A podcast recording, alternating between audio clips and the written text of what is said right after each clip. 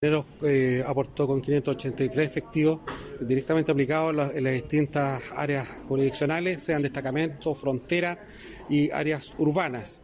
Eh, el enfoque de estos servicios fue dado en horas de la tarde, debido a que los análisis criminales eh, señalaban que el delito principal en ese día era el robo en lugar habitado.